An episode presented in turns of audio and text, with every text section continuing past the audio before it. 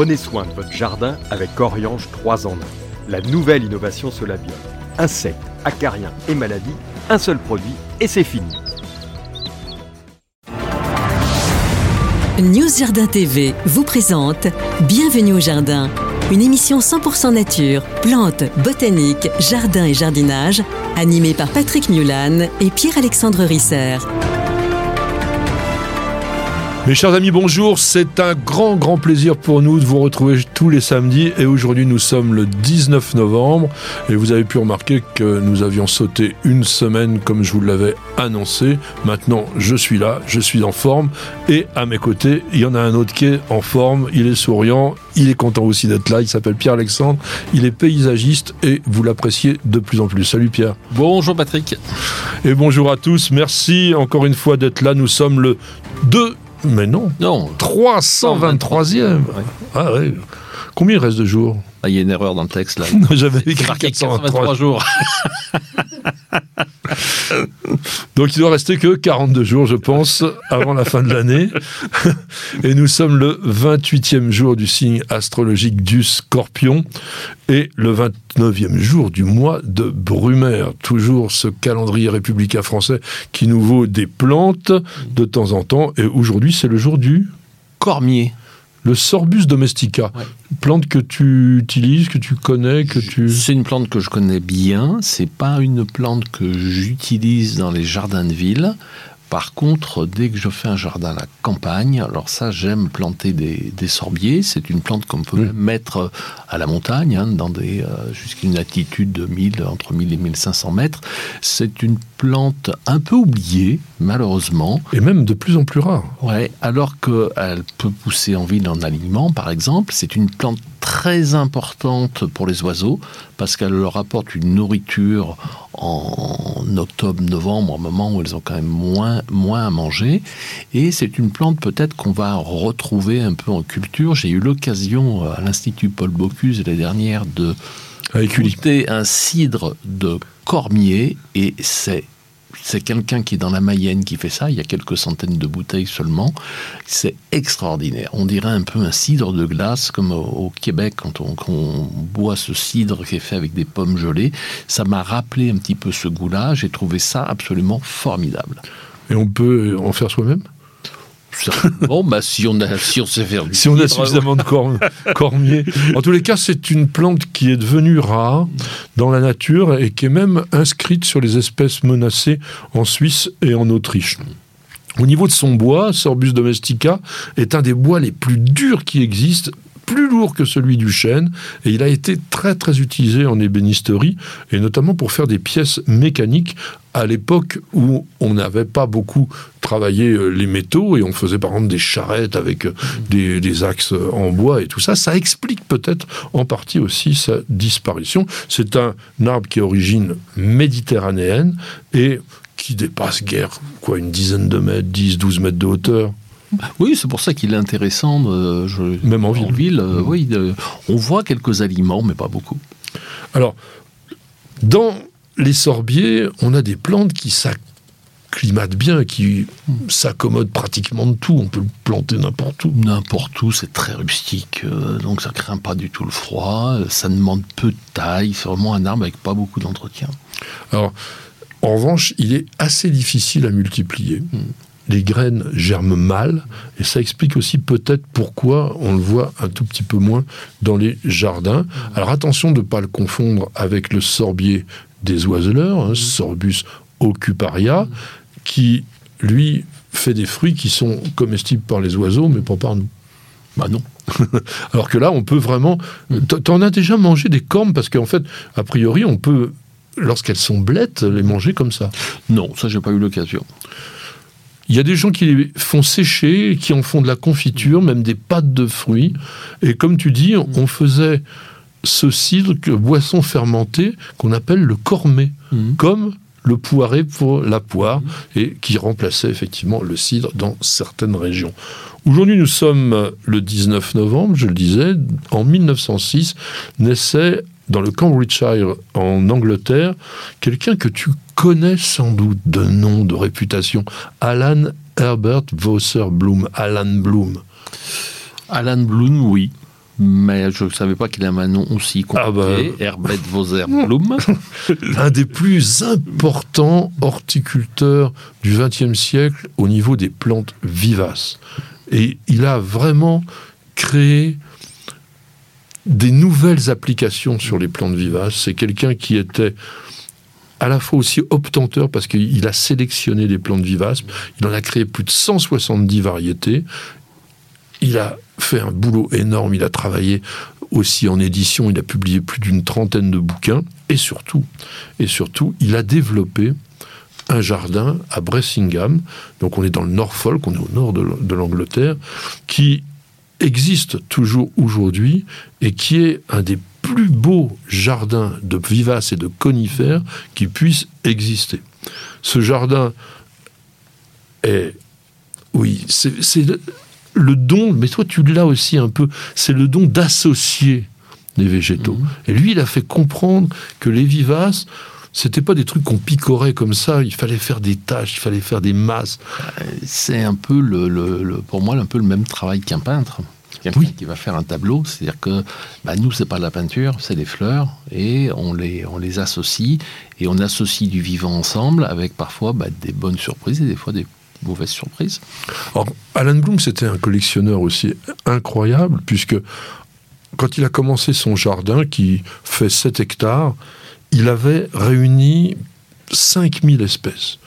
Aujourd'hui, le jardin que l'on peut visiter hein, est composé de 48 massifs, donc il y a vraiment des scènes très différentes, 8000 espèces et variétés différentes, et son fils, donc, qui s'appelle Adrian, euh, est aujourd'hui la personne qui assure la pérennité de ce jardin.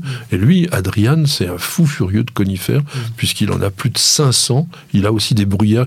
Ils associent les vivaces, les bruyères, les conifères, dans des jardins qui sont peut-être un peu désuets aujourd'hui dans l'esprit, mais qui sont quand même remarquables. 19 novembre, on fête Saint-Anguy, qui était un abbé euh, breton, Sainte-Eude et Eudeline, qui était aussi un abbé, mais auvergnat celui-là. Qu'est-ce que tu as comme dicton? À la Saint-Anguille, tu peux couper ton gui. Ah oui Ah oui, il faut- on le coupe le 31 décembre pour décorer les tables, mais euh, oui, mais par- pour nettoyer les arbres, par exemple, c'est peut-être le moment, non? Il y en a peut-être un, petit autre aussi, je crois que tu en as un aussi. Ouais. l'hiver n'aime pas la feuille qui se languit encore sur l'arbre à la Saint-Anguille.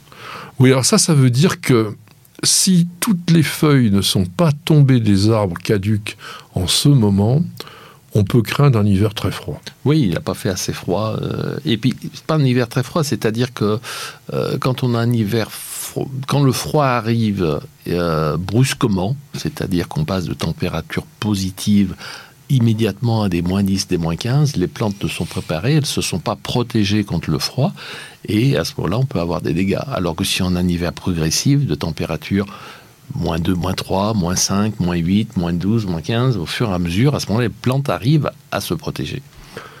Moi, j'ai rosier planté à la Saint-Tanguy, fleurira pour la Saint-Guy, c'est le 12 juin, donc c'est logique. Oui.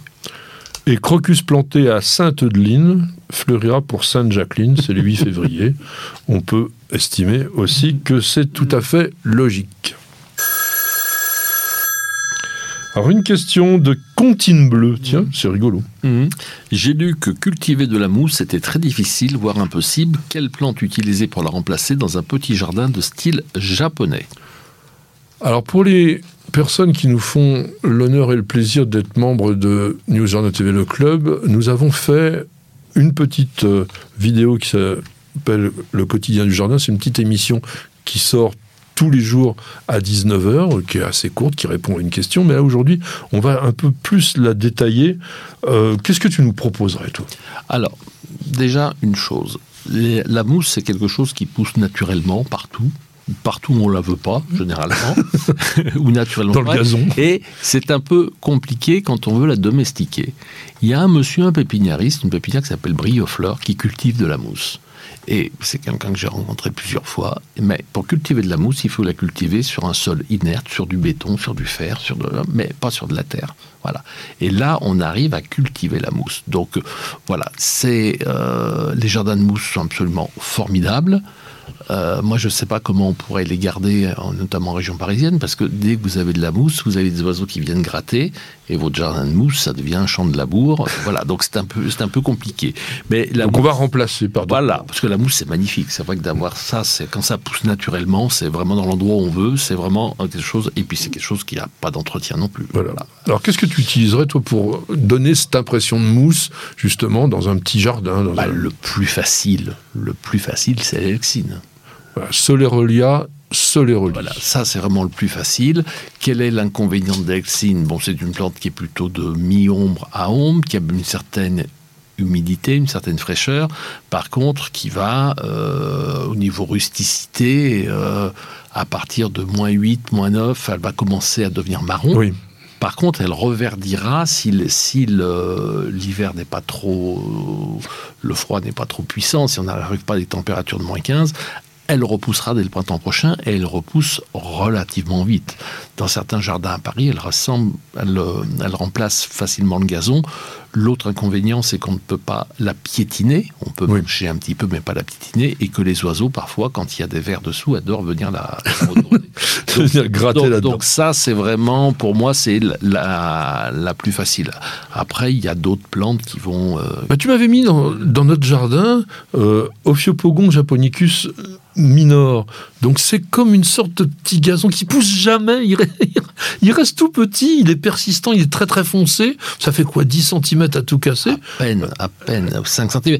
par contre, ça n'aura pas l'aspect de mousse, c'est ça a plutôt un aspect de graminé. mais, mais, mais ça va faire un tapis quand même. Ah, ça fait un tapis magnifique. Si vous voulez un jardin sans entretien, plantez de l'ophiopogon. Le seul problème, c'est quoi? C'est que vous avez un investissement au départ, parce que comme le dit Patrick, ça pousse très lentement, donc il faut quasiment planter les godets les uns contre les autres. Pour avoir la tâche, oui. Voilà, et une fois que c'est installé, il n'y a plus de mauvaises herbes qui poussent dedans, ça ne demande pas d'arrosage, ça ne demande pas de, ça demande rien, Ça pousse à l'ombre aussi. et ça pousse à l'ombre et dans les racines des grands arbres, des marronniers, des érables, et ça pousse dans les rhizomes de bambou pour vous donner euh, la, la- vraiment la, la- la- la force de cette plante.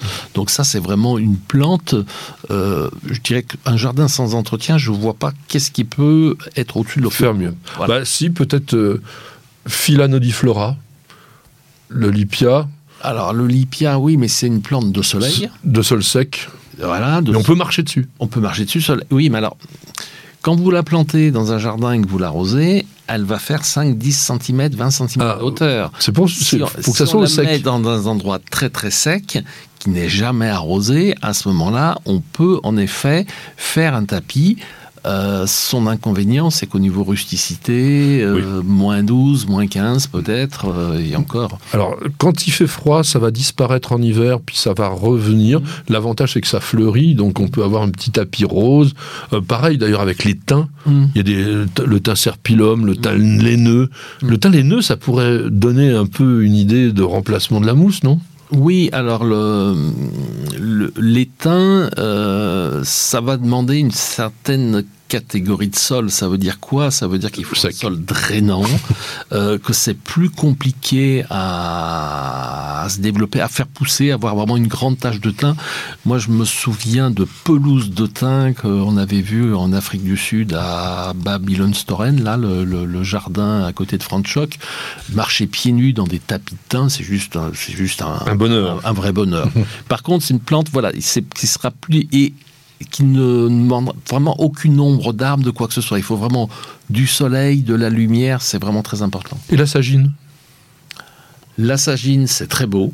C'est très beau. La seule chose, euh, moi je parle d'expérience chez des clients, quoi. Quand vous avez un chat ou un chien, ça vous fait des jolies taches jaunes au milieu de tapis de sagine, donc c'est insupportable. Et puis alors, ça tient pas le coup. hein. Les oiseaux qui viennent gratter, c'est insupportable. Donc il faut vraiment que ce soit dans des conditions. euh, Il faut un sol aussi parfaitement propre, ça ne supporte pas la concurrence avec la végétation sauvage. En revanche, bon, ça vous fait un tapis très homogène. Pareil, il n'y a pas d'entretien, avec des toutes petites fleurs blanches, rigolotes. euh, Très joli en pot.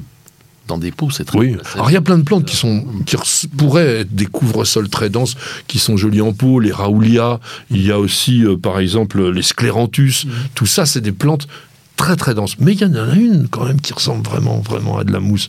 C'est le saxifrage mousse, le gazon turc, le saxifraga arensi. Mhm. Tu n'utilises pas ça? Très peu. euh, toujours Oh. pareil, les oiseaux. Les oiseaux. qui viennent gratter et qui. euh, Ah oui. euh, voilà, c'est. euh, oui, mais c'est une plante, on dirait qu'il les attire. Vous la plantez dans le jardin et le lendemain, y a déjà les merles qui sont dedans. Donc, Ah là là. Ouais, bah, moi, j'aurais bien aimé aussi, euh, par exemple, les cotulas. Le- Très beau. euh, le- en fait, ça s'appelle aujourd'hui non Leptinella Ouais, c'est magnifique ça. Alors, il y en a une qui s'appelle Platz Black, Mhm. qui est à la fois vert et pourpre orange. La rusticité, c'est moins 6, moins 7 un maximum. Donc voilà, il y a quand même pas mal, pas mal de choses pour éventuellement remplacer la mousse.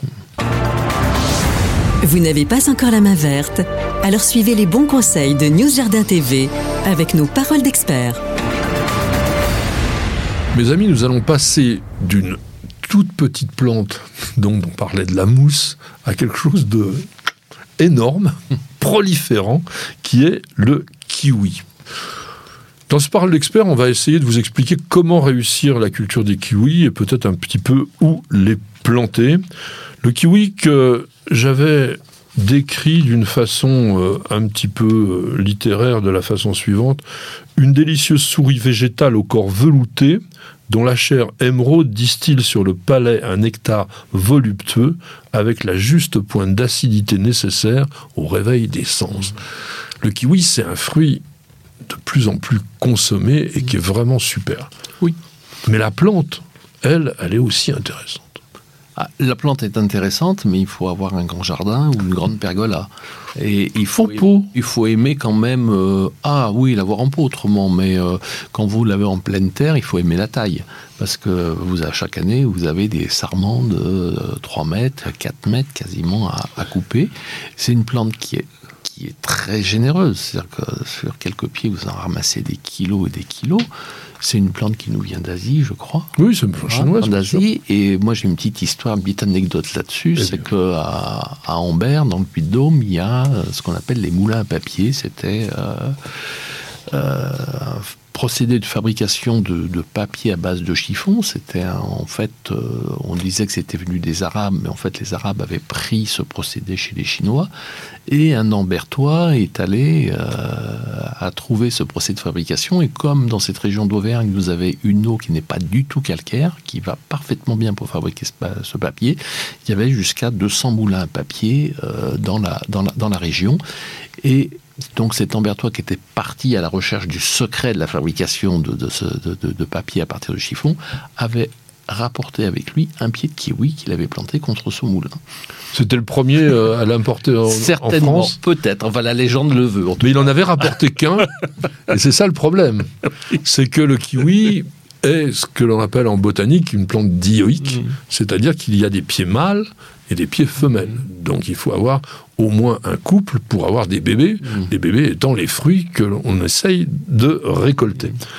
Alors, on nous dit aussi qu'il y a des kiwis qui sont auto-fertiles. On a plein de problèmes avec ça. Moi, je- on reçoit souvent du courrier euh, ici, euh, News Journal TV, des gens qui disent oh, ils fructifient pas, ils sont souvent moins vigoureux. Pour les cultiver en pot, ça peut être sympa, mais faut pas s'attendre à avoir la même production qu'avec un véritable kiwi. La difficulté avec le kiwi, hormis le fait d'avoir, en général, on met un mâle pour cinq femelles, jusqu'à sept, ça peut fonctionner. Mais c'est surtout que la pollinisation elle est compliquée.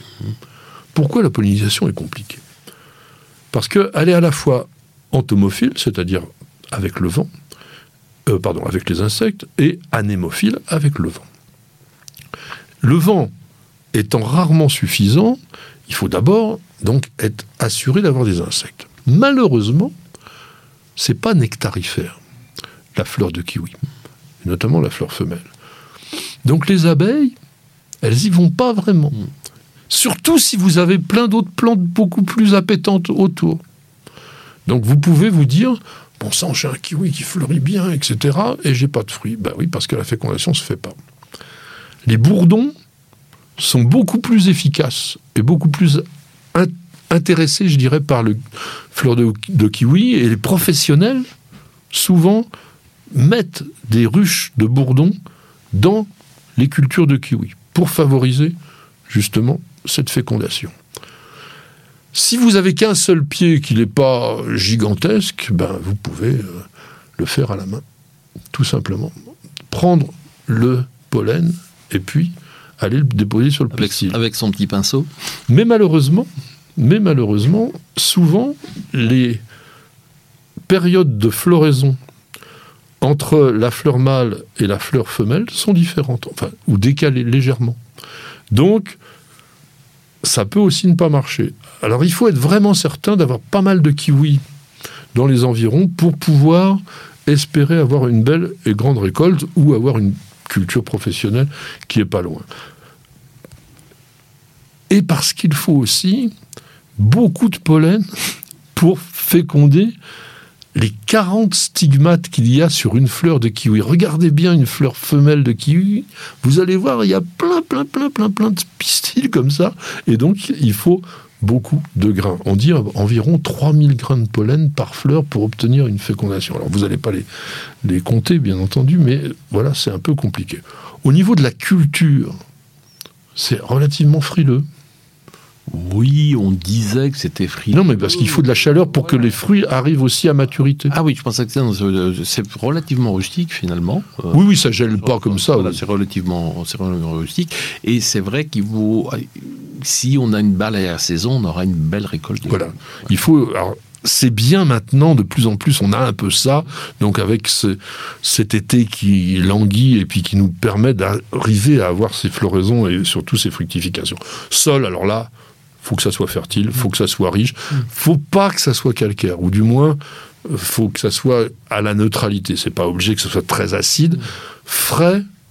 En abondance toute l'année. Donc un gros paillage organique au pied en permanence, c'est important drainage en, en hiver aussi. Et puis, donc c'est une plante, comme disait Pierre, ça pousse tellement vite, avec tellement de puissance que c'est gourmand. Et bien entendu, il faut chaque année apporter de nouveau à la fois peut-être un engrais pour les fruits, et puis surtout donc un bon fertilisant à base de fumier. Quelles sont les variétés que tu conseillerais? Oh, ben, Evard, ça c'est moins une variété qui est très connue, hein, qui donne vraiment les, qui donne vraiment des gros fruits. Euh, donc ça c'est une des plus. Je crois que c'est la plus cultivée au Ouais, monde. je pense que c'est la plus cultivée. Euh, après, il y a d'autres variétés, Monty, Bruno, euh, Gold. Bah, Gold, euh, il est intéressant parce que au lieu de faire des fruits à chair verte, il fait des fru- fruits à chair jaune qui sont plus sucrés, qui sont. Enfin, je sais pas si toi tu les aimes mieux. Moi, j'aime bien la variété classique. Et puis, euh, ce que j'aime bien aussi, c'est euh, ces nouvelles variétés de petits kiwis qui se mangent euh, avec la peau. Donc, ça fait vraiment des petits chapelets de fruits qui sont tout petits, hein, quelques centimètres. Euh, et c'est assez rigolo. C'est assez rigolo à manger comme ça. Mais c'est pas les kiwis? C'est des kiwis. Oui, les kiwis, mais c'est pas le même actinidia. Mm. Sur le kiwi, on est sur actinidia deliciosa, et là on est sur actinidia arguta. Et c'est vrai que les fruits sont beaucoup beaucoup plus petits. euh, et ils commencent à être un peu, un peu à la mode justement avec, ce côté-là, on les mange comme ça. Voilà, on les mange comme ça, donc c'est assez, facile. Après, les autofertiles, j'avoue, j'en ai pas encore cultivé. Euh, je voudrais en planter dans ma pépinière pour voir un petit peu. ce Il y a Solo, il y a Ouais, Jenny, ouais. il y en a quelques-uns Mhm. comme ça. Oui, tu devrais faire un essai, Ouais. puis après, un jour, tu nous diras comment ça, ça pousse. Au niveau de l'entretien, bon, palissage évidemment des tiges, mais surtout, comme tu disais, on coupe, on coupe euh, plusieurs fois dans la saison. Ah oui, parce que ça fait des, des- des tiges sarmenteuses qui font 2 mètres 50, 3 mètres, 4 mètres. Enfin voilà, c'est très. euh, Donc c'est pour ça que dans un petit jardin, il faut faire attention. Ça va être, on va pas arrêter de tailler tout au long de l'année. Et puis dessous, ça donne une ombre qui est quand même assez dense où pas grand chose ne pousse. Oui, mais c'est pas mal de mettre, par exemple, sur une pergola sur laquelle on met sa voiture ou des choses comme ça. Mhm. Euh, oui, ça fait quand même un habillage assez important. Taille chaque année, normalement, pour favoriser la fructification, il est très très bien de tailler en plein hiver chaque pouce secondaire à deux yeux. Vous allez donc comme ça réduire énormément la végétation et surtout vous favorisez la formation de ce qu'on appelle des coursonnes qui sont fructifères. Derrière ça, culture en pot, en bac, 40 cm, ça peut vraiment tenir. Ouais, 40, soit 60, ça serait mieux, quoi. Parce que c'est comme une plante qui est gourmande. Hein. Oui, mais on, on met, on mettra plutôt les autofertiles Ah oui, qui sont moins puissants. Ouais, oui. Alors, deux mots sur le kiwi de Sibérie, donc ce fameux kiwi, Actinia arguta. La culture, elle est absolument similaire. Il a peut-être plus besoin d'eau en été que le kiwi, parce que c'est une plante euh, peut-être un tout petit peu plus exigeante. Il semblerait qu'il y en ait un qui soit auto-fertile, qui s'appelle Isaï. Mm. Mais sinon, on a Geneva. Alors, il y, a- il y a des fruits, comme Geneva, ils sont rouges. Mm. C'est assez- Il y, a- il y a des fruits verts, mais il y a des fruits rouges aussi, comme ça.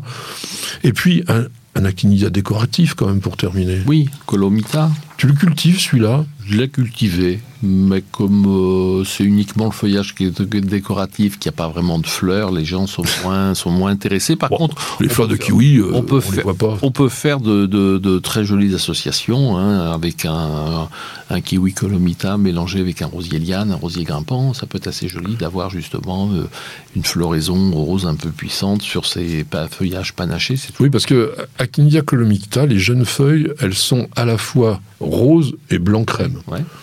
Alors, tu dis oui, mais moi j'en ai vu plein, et notamment en France, qui étaient absolument pas colorés. Les plus beaux que j'ai vus, c'était en Angleterre, je sais pas pour quelle raison, mais toi, quand tu les cultivais, ils étaient beaux. Ah oui, c'était oui, on a, euh, mais c'est pas une plante qui est, qui est, euh, on, on l'a plantée plusieurs années, puis après elle est plantée, elle est, elle est, on l'a pas retenue, quoi. On sait pas pourquoi. Hein, c'est euh, faut la réessayer. Moi, ouais. non, parce que quand c'est Mm. vraiment beau, le long d'un mur, bien poussant, d'abord ça étonne, parce qu'on voit une couleur qui est complètement invraisemblable. Ah oui, non, c'est quasiment c'est un peu surnaturel. Et c'est vrai que de, de planter ça en fond sur un massif de, de salix à Koronishiki qui vont faire aussi un feuillage blanc rosé avec des plantes à feuillage blanc, on peut faire un jardin baigné de blanc avec quelques taches de couleur qui peut être très, très joli. Voilà une bonne idée de paysagiste. Quoi de neuf au jardin? Patrick Mulan et Pierre-Alexandre Risser ont sélectionné pour vous nouveautés à découvrir, salons et fêtes des plantes à visiter. Mon cher Pierre, la semaine dernière, on a parlé du laurier thym, donc d'un viburnum, et toi, tu as un viburnum assez étonnant à nous présenter que tu as vu récemment dans une pépinière et qui t'a emballé. Oui, euh, parce qu'on vraiment le, le vibur- quand on parle de viburnum, on a l'habitude, euh, Boule de neige. le, laurier thym persistant avec floraison hivernale, ou le boule de neige qui va fleurir au, au printemps, qui va attirer les pucerons, mais qui fait une très jolie fleur en bouquet.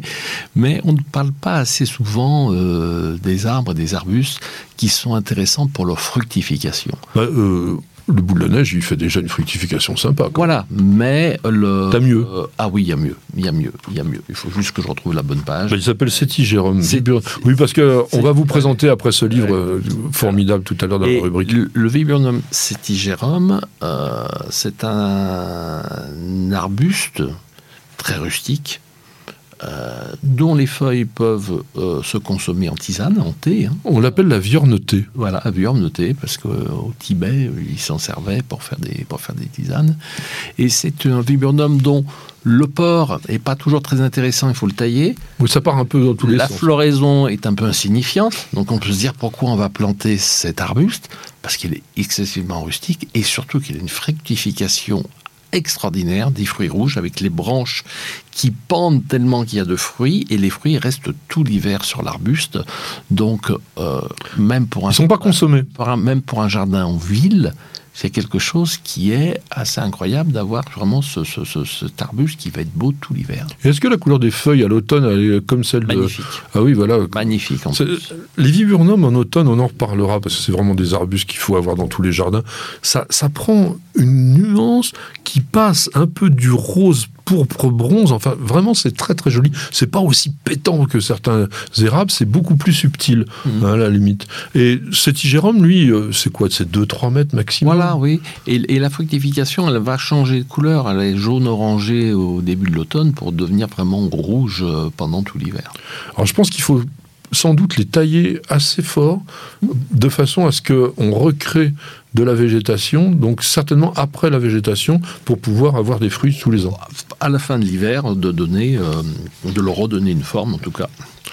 Eh bien écoutez, on vient de parler d'une plante intéressante pour votre jardin. Moi, je vais vous parler d'une plante totalement invraisemblable que vous n'aurez jamais dans votre jardin, tout simplement parce que c'est le plus grand arbre de la forêt amazonienne. Et alors, il s'appelle Dinisia excelsa, c'est une plante de la famille des légumineuses, donc les fabacées. Pourquoi je vous en parle? Parce que il a été découvert il y a déjà quelques années, en 2019, sur des photos satellites où on s'est rendu compte qu'il y avait un arbre qui dépassait complètement de toute la canopée et les chercheurs, enfin les botanistes se sont dit il faut absolument qu'on arrive à aller voir cet arbre de plus près. Il est tellement dans un endroit inaccessible que cet arbre a nécessité pas moins de trois expéditions qui ont raté pour rejoindre cette vallée de Jari qui est à la frontière de deux États brésiliens, Amapa et Para. Et tout récemment, les chercheurs, après, je crois, 15 jours Ils ont fait 250 km en bateau hein, sur l'Amazone, donc 250 km en bateau, c'est quelques jours, et 20 km surtout à pied dans une jungle montagneuse pour atteindre le pied de cet arbre. Et là, oh, 88 mètres 50, 9 mètres 90 de diamètre, donc un monstre, un arbre monstrueux, énorme, géant, formidable. Donc ces 19 personnes de l'expédition ont pris quelques échantillons. Ils pensent globalement que l'arbre aurait entre 400 et 600 ans et que c'est surtout, d'abord un être exceptionnel, mais surtout des arbres qui l'entourent, qui sont un peu plus petits mais qui sont déjà très grands, sont des éléments de stockage de carbone absolument incroyables. Donc, je voulais simplement vous parler de ça parce qu'on est dans le monde de la botanique et dans, le monde du, végétal, et surtout aussi parce que il y a une symbolique autour de ça. Il faut savoir quand même que les déforestations annuelles de la forêt amazonienne sont considérables. Dans les trois dernières années, elles ont augmenté de 75% par rapport à ce qui s'était passé les dix années précédentes. Donc on est dans un endroit qui devrait être une sorte de réserve de biosphère qui devrait être complètement préservée.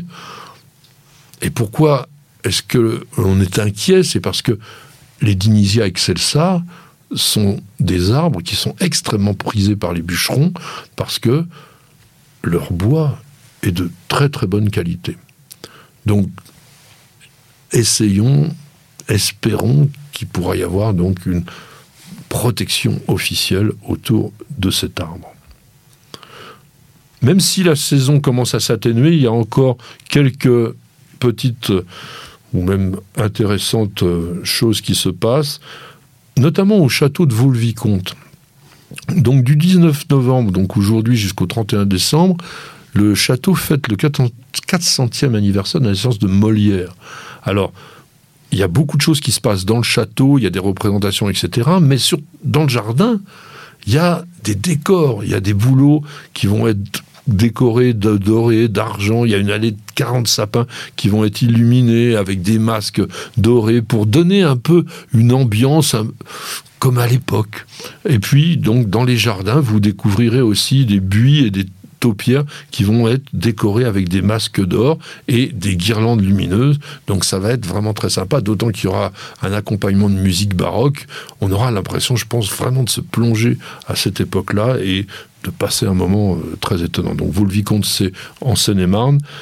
N'hésitez pas à y aller si vous avez l'occasion. Et puis je voulais faire un petit clin d'œil euh, un, copain qui s'appelle Didier Villery, qui est un très très bon jardinier, euh, un, botaniste euh, émérite, et qui le 22 novembre à 19h fera une conférence sur, d'ailleurs le titre, c'est Une année au jardin avec un dingue de plantes, c'est tout à fait Didier, et ça se déroulera à Paris au Forum 104, qui est rue de Vaugirard.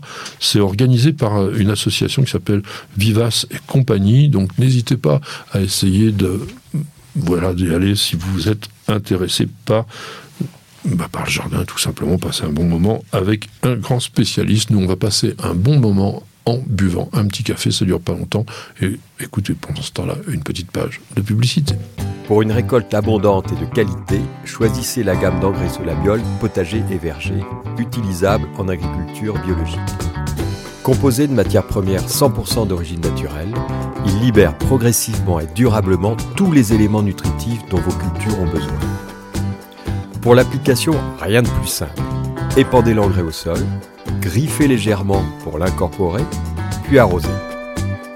Deux à trois apports dans la saison suffiront.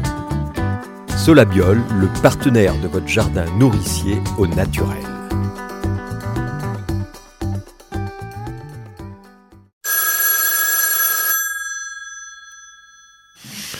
Ça sonne, mon cher Pierre, ça sonne, ça sonne. C'est Fabrizio qui nous écrit. Oui. Alors Fabrizio, je vais prochainement planter quelques rosiers, mais je me pose la question de la profondeur à laquelle il faut les enterrer, car les avis divergent beaucoup sur le sujet. Quelle est votre préconisation? Bah, La question, en fait, c'est faut-il enterrer ou pas enterrer le point de greffe bah, La réponse est non. La réponse est non. Bah, tout le monde n'est pas d'accord. Mmh. Toi, c'est non.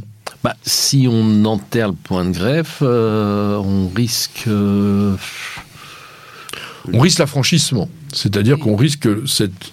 Je pense qu'il y, y, a plus de chances pour que le, les rejets de greffe se développent. Et, voilà, et qu'on ait des gourmands. Et qu'on ait des gourmands, oui. Mais quand on lit la littérature sur les rosiers, et pas celle de n'importe qui, on voit souvent qu'il est conseillé d'enterrer quand même le point de greffe de 2-3 cm, mmh.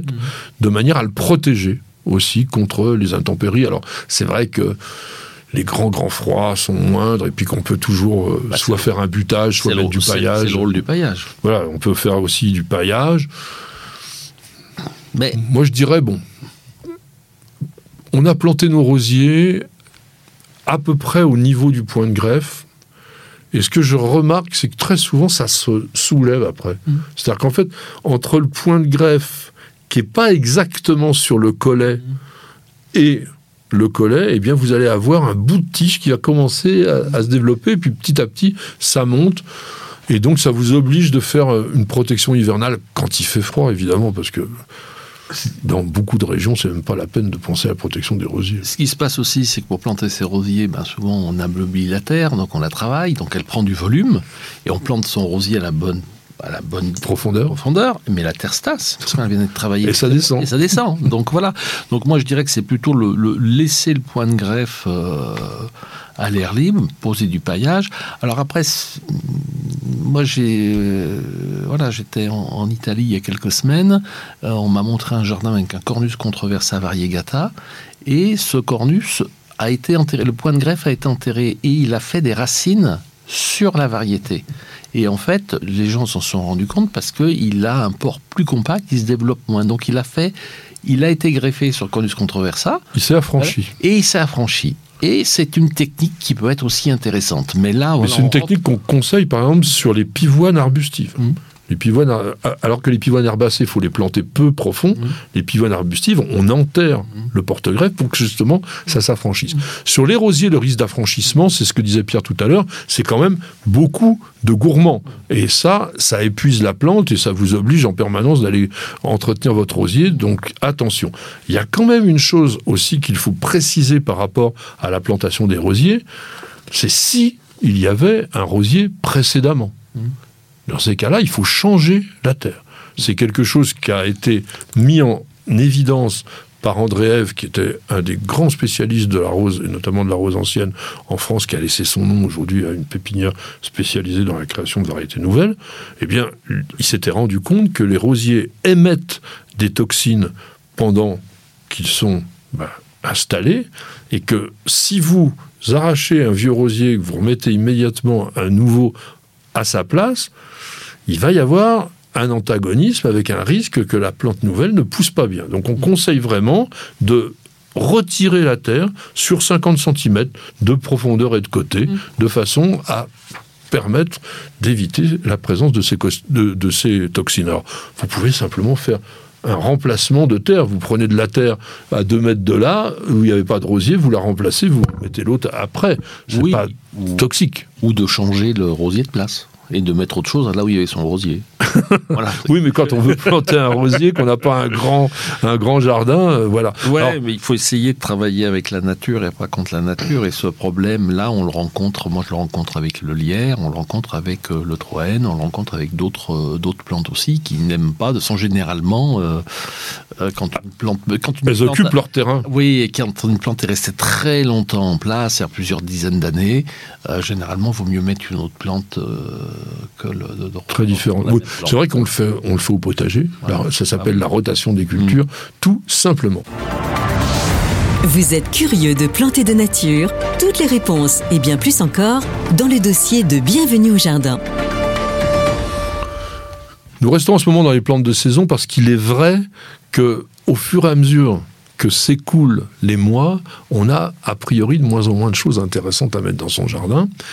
Et pourtant, si on regarde bien, il y a des petits trucs qui sont très très très sympas, et notamment les pensées et les viola cornuta, qui sont des fleurs bisannuelles, donc ça veut dire que des fleurs qu'on a plantées maintenant, en 2022, et qui vont fleurir jusqu'en 2023 et qui disparaîtront au cours de l'année 2023. Ces plantes qui accompagnent vraiment très très bien les bulbes à fleurs de printemps, les variétés modernes, vous les plantez en automne, à partir même du fin août, début septembre, et vous allez avoir des fleurs tout l'hiver, s'il ne gèle pas, et jusqu'à la fin du printemps. Oui, même fin juin. D'ailleurs, les, les viola cornuta, moi je trouve que le moment où elles sont plus jolies, c'est le mois de juin. Et on les voit jamais parce qu'on les arrache avant. Mais c'est une plante incroyable. Autant la pensée, je trouve, a, passé un petit peu de mode. Et puis ces pensées avec des cœurs qui étaient très bigarrés, tout ça, qui faisaient entre guillemets plante de cimetière. Euh, aujourd'hui, euh, on en plante de moins en moins. Toi, tu en plantes de moins en moins, mais si tu regardes les catalogues des obtenteurs, c'est dingue ce qu'il y a. Et on plante par contre d'autres variétés de pensées, même à grandes fleurs, qui, mais qui vont être unicolores, qui vont avoir qu'une seule couleur, des jaunes, des roses. Un peu plus délicat certaines qui ont des dessins qui sont vraiment intéressants, notamment dans des, dans des, dans des tons bleus qui sont magnifiques. Mais c'est vrai que personnellement, je préfère la viola cornuta, celle à petites fleurs, parce qu'elle est beaucoup plus florifère et qu'elle est plus poétique. Elle ressemble à la violette et je trouve qu'elle a vraiment un côté euh, magique. Il lui faut seulement de la lumière. Quoi. Vraiment, c'est une plante qui aime la lumière et si on la plante trop à l'ombre sous les arbres, elle va pas vraiment se développer. Et je conseille vraiment de planter des gros pots, c'est-à-dire de trouver des viola cornuta qui ont poussé au moins dans des pots de diamètre 10, des pots de diamètre 14. Mais pas des petits godets. Pas les petits godets, parce que les petits godets, euh, bah, finalement, ils seront beaux qu'à partir, vraiment beaux à partir d'avril, mai, juin, quoi, où mm. on voudra les remplacer. Parce que c'est paresseux un peu la cornuta. Ah bah l'hiver, elle oui. bouge pas beaucoup. Oui, oui, ça, ça pousse pas vraiment. Et ça, c'est une très très bonne idée. Tiens, je voulais vous citer simplement Jacques Prévert par rapport à ce que disait Pierre tout à l'heure sur la pensée. Voilà ce qu'il a dit. Tu as regardé la plus triste et la plus morne de toutes les fleurs de la terre, et comme aux autres fleurs, tu lui as donné un nom, tu l'as appelé pensée. Mmh. C'est quand même peut-être un peu méchant parce que il y a quand même, oui, voilà, Monsieur Prévert a été un petit peu dur dans Paroles de fleurs en 1946. Alors, on va essayer de différencier quand même les pensées des viola cornuta. La pensée, c'est un hybride qu'on appelle viola X, vous vous rappelez, je vous le dis souvent, quand il y a un X, ça veut dire que c'est un hybride, Vitrociana, qui est sans doute à l'origine de viola tricolore. Viola tricolore, qui est une plante que l'on trouve spontanément ou que l'on trouvait spontanément en Europe et qui a trois couleurs au niveau de sa fleur. On est sur des plantes de la famille des violacées, hein, on est dans la viola, famille mais qui est totalement inconnue au niveau des genres. Il y a des genres, j'ai jamais entendu parler de ça, Rhinorea, Ibanthus, mmh.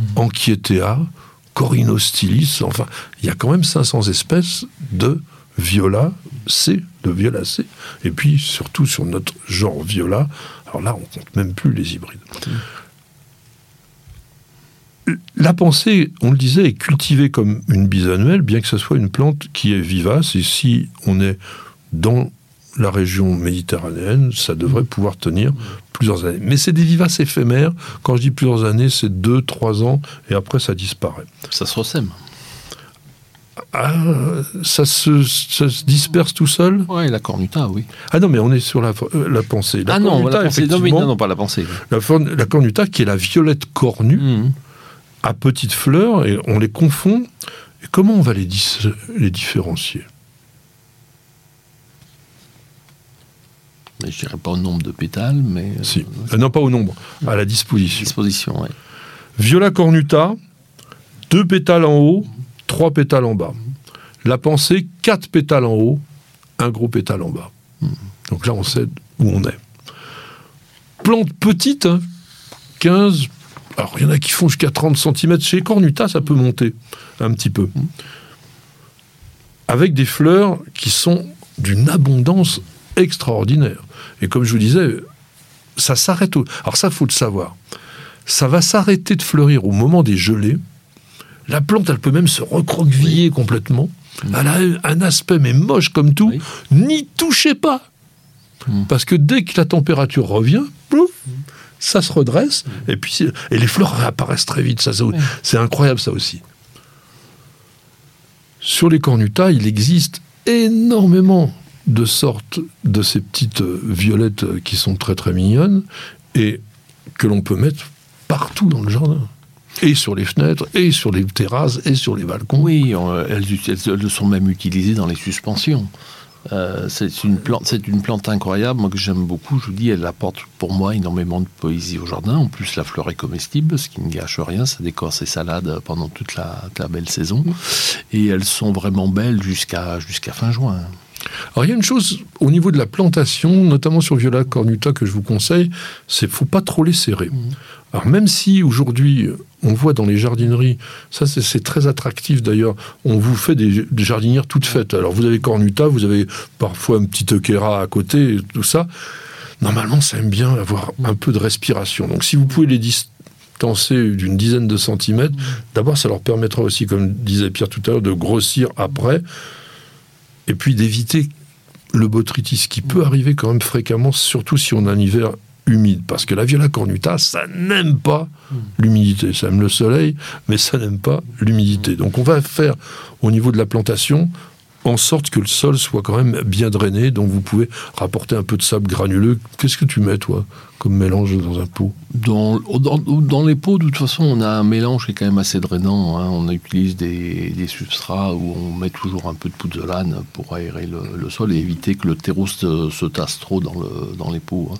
Dès que les pots font plus de 50 cm de hauteur, 40 cm de hauteur, on met au moins un tiers de pouzzolane parce qu'autrement, au bout de deux ans, ben, son- il y a 20 cm, le, le terreau, c'est c'est- Il, il s'est tassé, puis il s'est compacté, et les plantes euh, souffrent. Ouais. Alors, la pensée, même aussi surtout la cornuta, c'est très gourmand. Mm. En hiver, vous faites rien, c'est pas la peine, elle est en dormance, mais dès que le printemps va commencer, si vous voulez qu'elle continue à grandir et qu'elle vous donne des fleurs pendant le plus longtemps possible, nourrissez-la un petit peu, surtout si elle est en pot. Mhm. Attention, attention, attention, limaces, Et escargot. Hein, ça, ça y va quand même. Alors maintenant, Pierre, en tant que paysagiste, donne-nous quand même quelques idées d'associations. Qu'est-ce qui serait bien? Faire comme composition Bah, comme composition, euh, dans les viola cornuta, il y a vraiment des, soit des, unicolores, c'est-à-dire euh, des petites fleurs qui sont toutes blanches, des fleurs toutes jaunes, des fleurs toutes bleues, toutes violettes. Il y a des mélanges sur les pétales dans, les jaunes violets, dans les bleus et blancs qui sont absolument incroyables. On en a une aussi qui s'appelle Irish Molly, qui est complètement presque noire, qui est une euh, floraison. Molly Sanderson. Molly Sanderson, voilà, qui est presque noire. Il y a une viola cornuta avec un- une couleur de fleur presque noire, qui s'appelle Molly Sanderson, euh, et qui, par exemple, va être très très belle en association avec des mini-cyclamènes blancs, avec une autre pensée blanche, avec des bruyères blanches. Moi, que je conseille... Peut-être même d'ailleurs avec des eucheras presque noirs. À ce moment-là, on fait du noir. Tout à oser. hein. Tout à fait. Comme la Viola cornuta, si l'hiver est un peu rigoureux, manque de lumière, va être un peu moins jolie, vaut mieux l'associer avec des plantes qui seront belles tout l'hiver, comme les mini-cyclamènes, comme les bruyères ou les eucheras. Et euh, elle, elle va redémarrer et apporter vraiment toute sa générosité au niveau de sa floraison dès que les jours vont se rallonger, dès le mois de mars. Et sera belle vraiment jusqu'à fin juin. Donc euh, il faut vraiment les mettre dans un endroit où elles puissent se, se développer jusqu'à cette époque-là. Alors moi, il y a une chose que je vous conseille, c'est surtout en pot ou en jardinière, vous plantez des bulbes, même vous pouvez en planter deux hauteurs. Mhm. En bas, vous mettez les tulipes ou les, na- ou les narcisses, après vous mettez les petits bulbes, et puis vous, vous plantez vos pensées. Et les bulbes vont sortir au milieu des pensées, et ça vous fait un vrai mini jardin de printemps au moment euh, de la floraison. Alors ça, c'est vraiment très très sympa. C'est facile à faire comme tout, à condition que ça soit, encore une fois, un sol vraiment très drainant. Très drainant. Tu disais, les fleurs comestibles, quand même, une petite recette. Oh bah le, au niveau des, des viola cornuta, alors là sur, le, sur les salades vertes, c'est vraiment extraordinaire. Ça a quel goût? C'est pas, j'aime pas les fleurs. c'est pas tellement, c'est pas tellement, c'est un petit goût. Moi, j'en, j'en, j'en mange régulièrement et j'en mange sur, surtout sur les variétés qui sont euh, euh, sauvages, botaniques. En juin, juillet, à la montagne, on a toutes ces viola cornuta qui poussent naturellement dans les prairies. Et je pas, c'est un petit goût particulier. J'arriverai pas à définir le, à définir le. Bah, c'est surtout joli pour euh, accompagner. Ah quoi. oui, c'est vraiment un plaisir des yeux sur, euh, sur n'importe quelle salade de, de, de mettre deux, trois poignées de, de fleurs de, de, de violet. Deux, trois poignées. Ah mais oui, oui, non, faut, faut y aller, il faut y aller. En plus, c'est Ah. plein de flavonoïdes, c'est très bon pour la santé. Eh ben, puisqu'il dit que c'est très bon pour la santé, mangez des fleurs de pensée. Julie nous pose une question. Pouvez-vous m'indiquer comment a été créé le noisetier tortueux À partir de quels arbres Je ne trouve son origine nulle part. Alors moi j'ai... Bon d'abord, à partir de quels arbres C'est extrêmement simple. hein. C'est Corylus avellana contorta, donc c'est bien le noisetier classique commun. Après, on sait que cette forme tortueuse apparaît sur certaines plantes de façon spontanée comme une mutation. Mais comme Julie a posé la question, j'ai voulu aller quand même chercher un tout petit peu plus loin. Et en creusant bien, j'ai trouvé. Il faut remonter en 1862, alors peut-être pour certains en 1863, et aller en Angleterre. Un chanoine qui s'appelait Henry Nicholson et Lacombe, qui était vicaire de Beaton, un petit village de rien du tout, et qui était un bon jardinier, il se balade dans un grand domaine qui s'appelle For Frocester Court et qui avait des haies, et là-dedans, son œil aguerri voit une petite pousse un peu bizarroïde sur un noisetier. Qu'est-ce qu'il fait? Il en coupe un morceau et il le fait bouturer par un professionnel du coin qui était dans un autre manoir à Torsworth Court, qui est aujourd'hui un hôtel d'ailleurs, qui était très sympa. Et ce jardinier a bien réussi le bouturage. Et aujourd'hui, tous les noisetiers tortueux proviennent de cette souche unique. Comment on explique ça? Eh bien, c'est une mutation naturelle. On appelle ça un lusus. En français, on devrait dire lusus, on dit souvent sport. Et ça, c'est le mot anglais qui désigne un organe qui est morphologiquement différent sur une plante. Mais c'est assez fréquent. Vous connaissez d'ailleurs le, le- le brugnon, la nectarine Oui. C'est quoi C'est une pêche sans velours sur le fruit. L'usus. L'oranger du Mexique, doré, Mhm.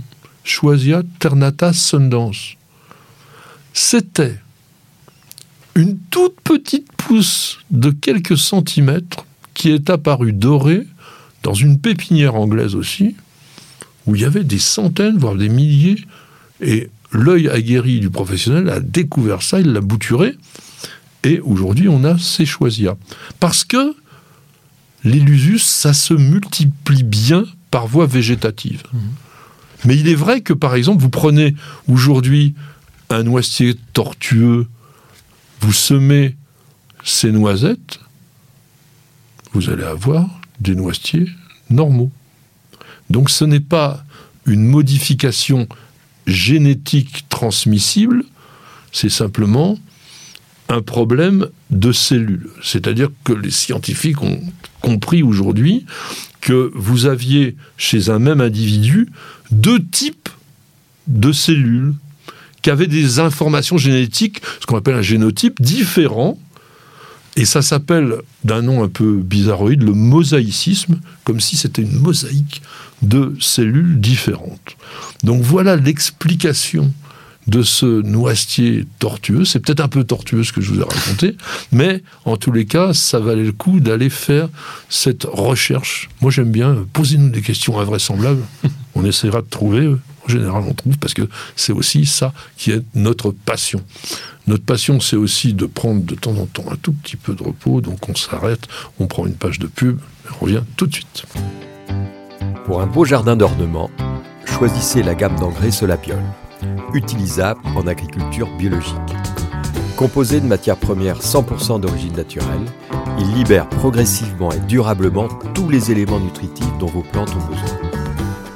Pour l'application, rien de plus simple. Épandez l'engrais au sol, griffez légèrement pour l'incorporer, puis arrosez. Deux à trois apports dans la saison suffiront. Solabiol, votre partenaire pour un jardin magnifique au naturel.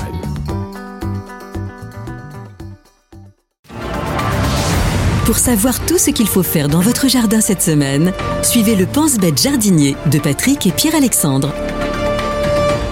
Mon cher Pierre, qu'allons-nous faire cette semaine, c'est-à-dire jusqu'au 26 novembre dans notre jardin? Commence à être un petit peu en avance vers l'hiver. Parfois, dans certaines régions, il doit faire déjà un tout petit peu froid. Euh, tu te calfeutres ou tu travailles? Ça va dépendre de la température voilà. extérieure et s'il pleut. L'hiver, ce qu'il faut savoir dans son jardin, c'est qu'il n'y a pas de... les tâches qui sont à faire ne, nécessitent pas, il n'y a pas un caractère d'urgence, sauf s'il fallait aller protéger des plantes parce qu'on annonçait un grand froid. Donc c'est pas la peine d'aller travailler dans le jardin sous une pluie glacée. Il vaut mieux rester euh, chez soi et réfléchir à ce qu'on va pouvoir faire dans son jardin l'année prochaine. Qu'est-ce qu'on veut réaménager? Voilà, dans le jardin, bah, c'est l'entrée de l'hiver. Le jardin va rentrer en dormance. On le reste on le, répète à chaque, euh, chaque semaine. Donc on va accompagner, accompagner la nature, accompagner les plantes dans ce phénomène un petit peu de repos végétatif donc il y a toujours quelques tâches de, nettoyage, de branches séchées, de choses comme ça qui sont à couper. Les lagages, ça se fait en, cette période Alors les lagages, on va faire tout ce qui est euh, les élagages sévères. Hein, oui. Quand on va faire vraiment des tailles de réduction, euh, ça, ça va se faire de, dès la chute des feuilles et avant que les feuilles réapparaissent. C'est-à-dire qu'on va plutôt être de novembre, décembre, janvier, février. Voilà. Après les coupes d'éclaircies, choses comme ça, vaut mieux les faire quand les arbres sont en, sont en vert. Euh, donc il y a toujours après... Euh, Enfouir les engrais verts oui, les enfouir ou les broyer. Ou les, les broyer. Voilà, il ne faut pas trop enfuir. Hein. Ils veulent plus travailler le sol. Moi, je veux travailler le sol, bon sang. Je vais lui supprimer ça fait, Ça fait plus de 10 000 ans qu'on le fait et ça marche très bien. Pourquoi tout d'un coup, au 21e siècle, on dit bah non, on fait plus rien? Bah si, on le fait. On n'est pas d'accord. on n'est pas d'accord. Alors, Pierre parlait de la dormance il faut savoir que la dormance, elle est pour toutes les plantes, du fait à la fois de la réduction de la longueur du jour et puis de la température ambiante. Donc quand on est dans la maison, cette simple réduction de la longueur du jour entraîne une certaine dormance chez les plantes. Conséquence, on les arrose moins souvent, on ne les nourrit plus, il faut les laisser tranquilles, et on essaye de les mettre dans des pièces pas trop trop trop trop chaudes. Ça, c'est surtout bon pour les cactus. Si vous voulez un jour avoir des magnifiques floraisons de cactus, il faut qu'en hiver, il soit autour de 7-12 degrés et quasiment complètement au sec. Hmm. Sur toutes les plantes d'appartement qui fleurissent, alors on n'est pas à 7-12 degrés, on va être à 15, 17 degrés, 18 degrés, mais pareil, il faut qu'une température soit plus basse de manière à ce que la plante puisse induire ses boutons floraux. Au potager, c'est le moment des blanchiments. On fait, on fabrique des endives, on va blanchir les pissenlits, les cardons, les chicorées, enfin tout ce qui est resté en place et qui nécessite de d'éliminer un peu cette chlorophylle. Alors je sais que toi tu aimes bien le goût euh, très euh, un peu amer et tout. J'aime bien quand ça croque. Non mais quand ça croque, mais quand c'est vert, c'est un peu plus amer que quand c'est blanchi. Ah oui, oui, moi j'aime l'amertume. Voilà, toi tu aimes l'amertume. Moi je suis pas un lapin, donc euh, je préfère que ça soit un petit peu plus, un peu plus doux. Moi j'aimerais bien qu'on compose aussi des jardinières en hiver, qu'on oublie un peu ce, ouais, cette mauvaise saison, comme on appelle. Il y a tellement de petites choses qui sont sympas qu'on peut trouver encore dans les jardiniers en ce moment, des feuillages persistants, des choses, même des bulbes un peu forcés. Vous pouvez vous faire des petits jardins en permanence. Oui, et puis même avec ce que vous allez tailler dans votre jardin, vous pouvez dans votre jardinière planter quelques petites branches tortueuses, quelques petites branches avec une écorce qui est sympathique. Voilà, vous pouvez jouer, euh, si vous avez un chêne pas loin, ramasser quelques glands, les poser, deux, trois châtaignes. Vous pouvez vraiment vous amuser à faire des décors. Hein. Voilà, il y, a de quoi faire. On en a parlé il y a 15 jours, mais c'est le moment de planter les amaryllis. Ça, c'est une des fleurs vraiment de l'hiver. On trouve encore des gros bulbes dans les jardineries. C'est vrai que c'est pas très bon marché, mais c'est tellement spectaculaire que ça vaut quand même le coup de se faire plaisir pour la maison. Protection hivernale, évidemment. Il faut toujours avoir euh, un voile, un paillasson de côté au cas où. Quand je dis l'avoir de côté, c'est parce qu'il faut être très attentif sur la météo pendant l'hiver. Mmh quand on recouvre de façon systématique une plante et que on a des journées où la température va dépasser les 10, 12, voire 15 degrés dans la journée, si vous avez laissé la protection, c'est une catastrophe. Ah oui, parce que la plante, elle, elle est au chaud, ben elle va se remettre à travailler. Fait, euh, voilà, donc euh, ça, se réveille. Et elle se réveille. Si c'est une plante persistante, ben avec du feuillage, vous pouvez développer des, champignons. Les champignons aussi se réveillent si c'est chaud. Donc, euh, et il faudra bien entendu, on ne répétera jamais assez, que les plantes persistantes en pot nécessitent un arrosage d'hiver sauf si les températures sont négatives, bien entendu, mais autrement, autrement vos plantes vont mourir de soif. Alors, je rappelle le fameux dicton à la Sainte-Catherine, tout bois prend racine. Donc c'est bientôt, c'est bien la période de plantation, et c'est tellement la période de plantation que la semaine prochaine, on vous en fera tout un sujet particulier sur les plantations d'automne. On les a un peu oubliées malheureusement, et on verra que c'est quand même très intéressant, mais en ce moment, vous pouvez planter arbres, arbustes, rosiers, fruitiers, haies, grimpantes, rosiers, enfin pratiquement tout ce que vous voulez, ça va très bien, évidemment, quand il ne gèle pas. Il y a des récoltes aussi au, potager, hein, on récolte les choux de Bruxelles. Il vaut mieux pour les choux de Bruxelles qu'il y ait un petit coup de froid qui soit passé mmh. dessus, ils sont meilleurs. Vous arrachez les topinambours quand vous voulez, hein, au fur et à mesure des besoins. Mâche, mettez un petit paillis ou un voile d'hivernage dessus. Voile d'hivernage, c'est bien, oui. Voilà, pour pouvoir la récolter en permanence, même s'il fait froid. Après, les racines, style euh, crône, panais, salsifis, betterave, carotte, tout ça, c'est vraiment des légumes d'hiver. On peut les laisser en terre si les sols sont drainants et si on est dans des régions où ils ne gèlent pas trop. Mm. Si vous craignez le gel, il faut retirer tout ça du sol et les mettre en conservation.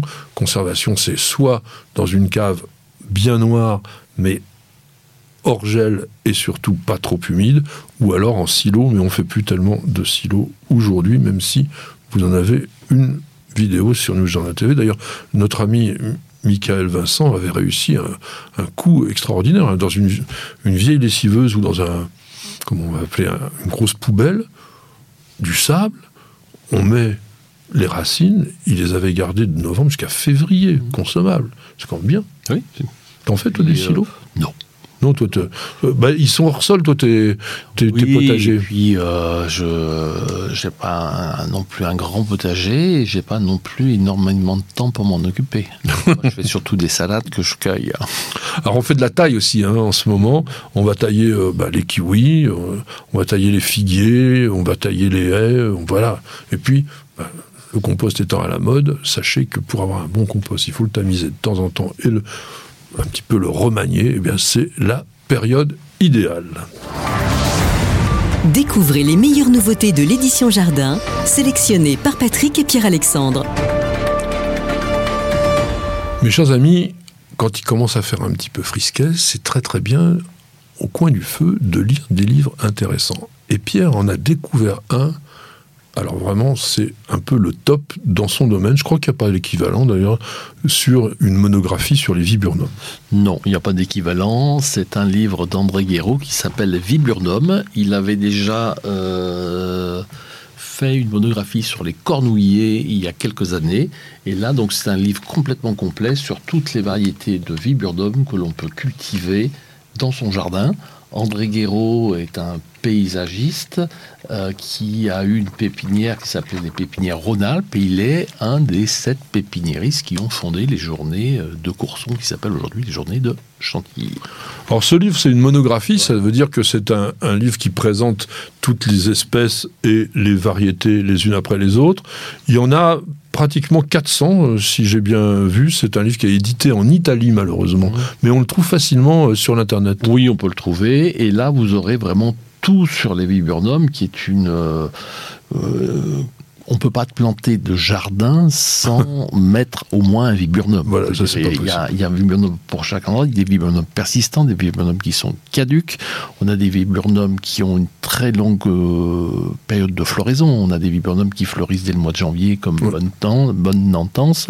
Bonne Nantance. Oui, on a des viburnums très parfumé. Alors bien sûr qu'il y a beaucoup mais euh, Carcéphalum, Aurora, qui sont des parfums absolument incroyables. Alors là, c'est des variés, c'est des floraisons qui sont un peu fugaces, qui durent 15 jours. Des viburnums avec des couleurs d'automne absolument démentielles et des viburnums avec des feuillages automnales vraiment, euh, vraiment incroyables. Euh, voilà, et du, une, une, fructification qui va durer tout l'hiver. On en a parlé déjà. Et, euh...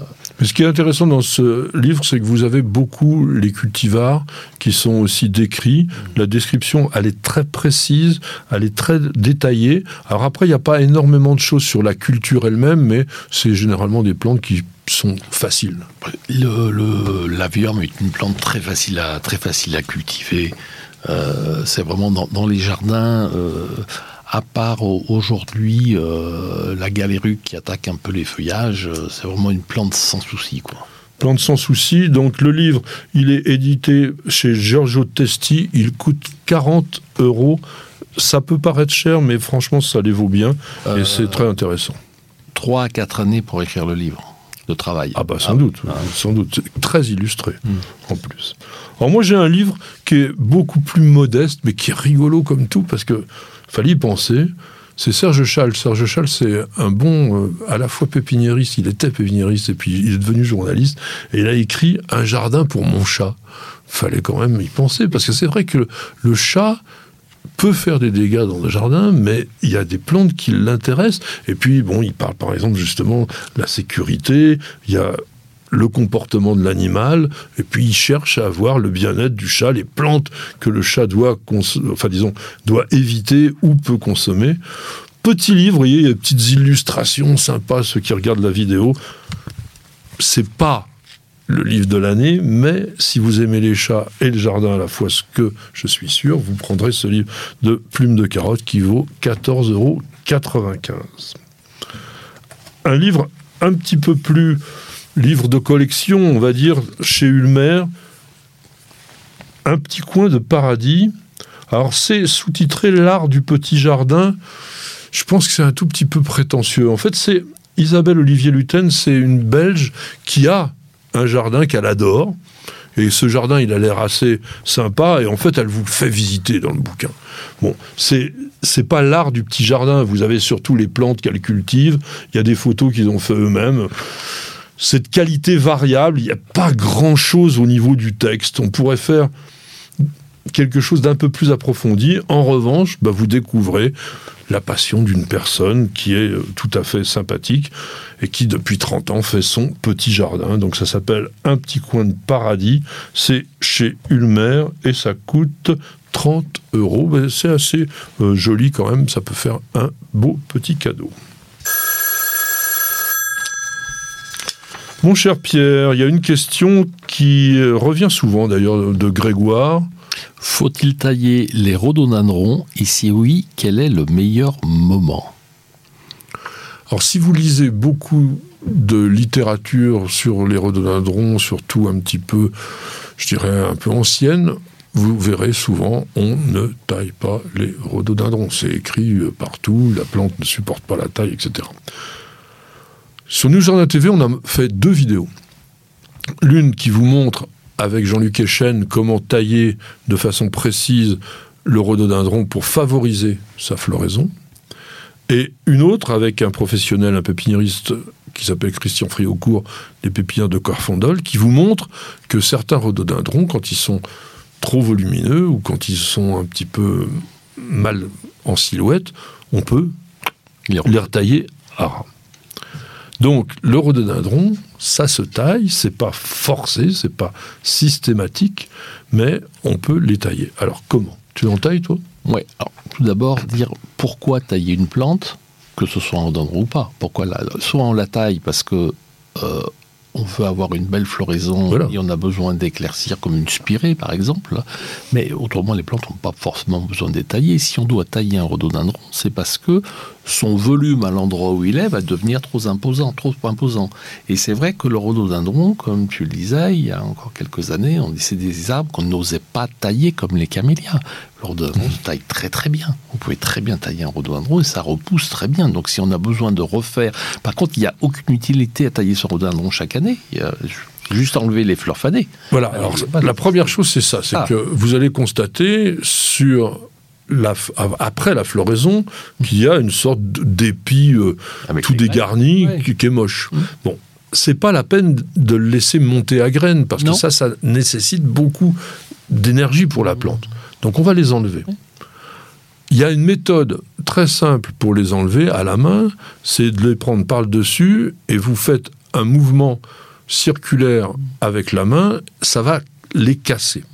Ça a un défaut, cette méthode-là, c'est que c'est tout collant. Et c'est très agréable. Donc, vous pouvez aussi le faire avec le sécateur, mais à ce moment-là, il faut faire attention. Et pourquoi Parce que à la base de ces inflorescences, vous avez des boutons qui sont déjà présents et qui, eux, vont provoquer des départs latéraux qui donneront les fleurs de l'année prochaine. Donc si vous les éliminez en même temps, vous éliminez la floraison. Et je pense que c'est pour ça qu'on disait notamment qu'il ne fallait pas tailler les rhododendrons.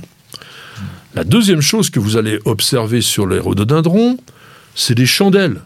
C'est-à-dire qu'on a des pousses, alors pas sur tous, mais quand ça a bien été nourri, ça pousse comme ça. Ça, faut les enlever. Parce que ce sont des pousses à feuilles. Et là aussi, à la base de ces chandelles, vous avez des boutons latents qui ne demandent qu'à repartir pour vous faire des fleurs l'année prochaine. Attention, il faut faire cette intervention-là immédiatement, enfin immédiatement, on va dire dans les deux semaines ou trois semaines maximum qui suivent la floraison. Parce que si vous intervenez trop tard, le bouton va être déjà formé. Là, on risque d'avoir des problèmes. Non, donc, le rhododendron, euh, ce que j'ai pu remarquer, c'est qu'avec la généralisation un peu des, arrosages automatiques en, jardin de ville ou sur terrasse, le rhododendron, quand il a fini de fleurir, pour pouvoir fabriquer ses boutons à fleurs, a besoin qu'on le laisse tranquille, c'est-à-dire surtout pas d'engrais, limiter au maximum les arrosages, juste ce qu'il faut pour sa survie. Et aujourd'hui, avec les arrosages automatiques, c'est pas ce qui se passe. C'est que le rhododendron, ben, il fait des feuilles, il fait des feuilles, et en jardin de ville, ben, il fleurit plus que tous les 3, tous les 5 ans. Donc ça devient, un vrai, ça devient un vrai problème. Donc c'est la base de la réussite de la floraison des rhododendrons, c'est de les laisser souffrir un petit peu de soif après la période de floraison. Alors attention, en été, quand il fait très sec, comme on a eu cette année, bah, il faut quand même donner un petit peu d'arrosage. Mais c'est important. Patrick, Pierre-Alexandre, racontez-nous une belle histoire de plantes, de jardin ou de jardinier. J'avais envie, en cette période où le jardin commence à être un petit peu triste, que l'on se raconte euh, des petites histoires, et notamment de légumes, puisque le potager est quand même en fin de course en ce moment. Et peut-être euh, histoire de potager, histoire de légumes. Le mot légume déjà. Qu'est-ce qu'un légume? Qu'est-ce qu'un légume? Bah, C'est une légumineuse. C'est-à-dire? Bah, Une plante issue de la, de la, famille des légumineuses. Alors pas tout à fait vrai. C'est la fructification des plantes de la famille des légumineuses, donc ce que l'on appelle une gousse mmh. en botanique. Et la famille des légumineuses, aujourd'hui, ça a été aussi modifié avec la famille des fabacées. Donc en fait, le légume, quand on est botaniste, c'est une gousse. C'est pas une carotte ni une pomme de terre. Voilà. Bien que tu verras tout.